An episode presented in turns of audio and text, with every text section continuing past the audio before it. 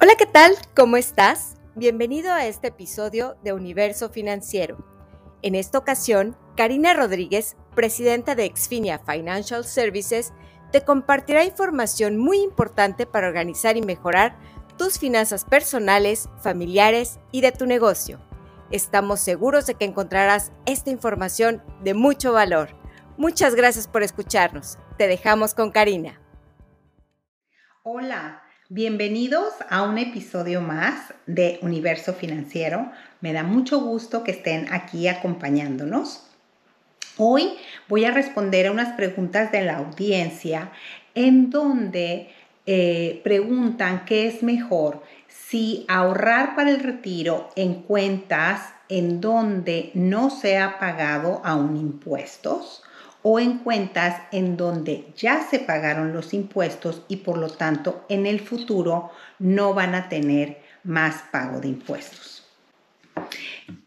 Existen dos tendencias para inclinarse a una opción o a la otra.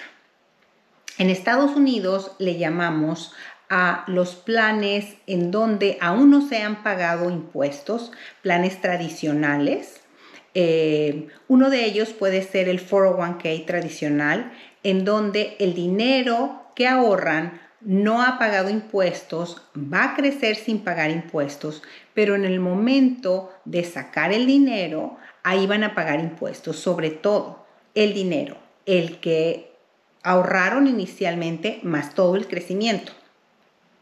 Hay muchas personas que piensan, bueno, es que ahorita estoy en un nivel de impuestos más alto y cuando me retire, como ya no voy a tener ingresos, voy a estar en un nivel de impuestos más bajo. Eso puede ser cierto, asumiendo que las, eh, los tax brackets o los niveles de impuestos no han cambiado o no han aumentado. Otra, asumiendo que, que los eh, niveles de impuestos se quedan iguales. Otro factor que debemos de considerar es la inflación. Puede ser que por pura inflación terminemos en un tax bracket más alto. Ahora, la cantidad de impuestos que vamos a pagar va a depender de la cantidad de dinero que retiremos. Y eso va a depender del estilo de vida que vamos a tener. Muchas personas piensan, no, pues en el retiro yo voy a gastar mucho menos dinero porque la casa ya se pagó, eh, mis hijos, en el caso que hubo hijos, ya están independientes, eh, yo ya no voy a tener deudas, para entonces voy a gastar mucho menos dinero. Puede ser cierto, pero lo que nos hemos dado cuenta es que aunque la casa esté pagada, se le tiene que dar mantenimiento, que ese mantenimiento tiende a ser un poco más alto, eh, porque si la casa tiene más años, pues va a requerir un, mayor mantenimiento. Y la otra es de que se siguen pagando impuestos eh, sobre, la, sobre la propiedad. Es cierto que en Estados Unidos, después de los 65 años, los impuestos de propiedad bajan, pero se sigue pagando impuestos. Eh, sí, puede ser que los hijos ya estén independientes, pero igualmente eh, vamos a querer visitarlos, a lo mejor tener vacaciones con ellos. Si terminaron en otro país, en otro continente, vamos a querer eh, ir a visitar a los hijos, a los nietos. Entonces eso también va a requerir gastos adicionales. Y el gasto más fuerte que tenemos durante el retiro es la salud. Entonces, muchas personas piensan, yo con poquito dinero voy a estar bien, todo depende del estilo de vida que van a tener.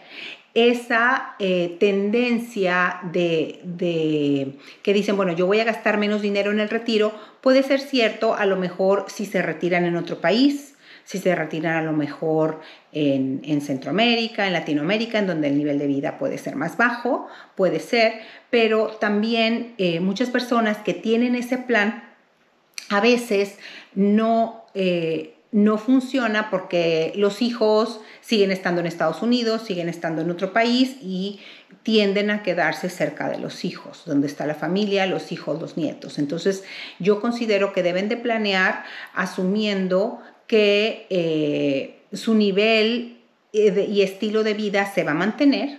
Yo no creo que nadie esté trabajando tanto eh, durante sus años laborales para en el retiro tener un estilo de vida más bajo.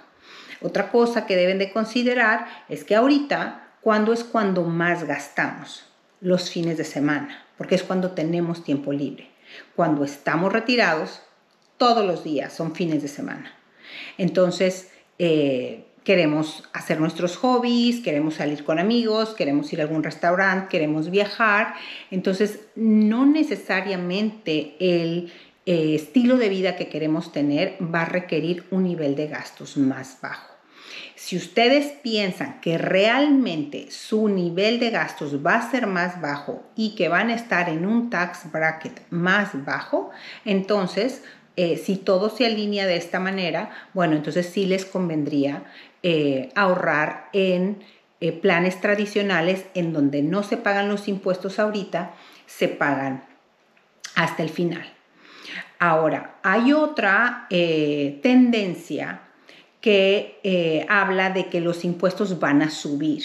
Eh, nosotros creemos que existen muchos factores económicos que están haciendo presión para que los impuestos suban, eh, para mantener Social Security, que sabemos que está bajo estrés, el gobierno de dónde va a obtener dinero de impuestos, para mantener también Medicare, que es el seguro de salud después de los 65 años, eh, cómo va a hacer el gobierno para mantener eh, ese, ese sistema de salud a través de impuestos y también la deuda externa. El país últimamente ha emitido mucho dinero, eh, la deuda externa se ha incrementado considerablemente, entonces necesitan ingreso de impuestos para cubrir esa, esa deuda.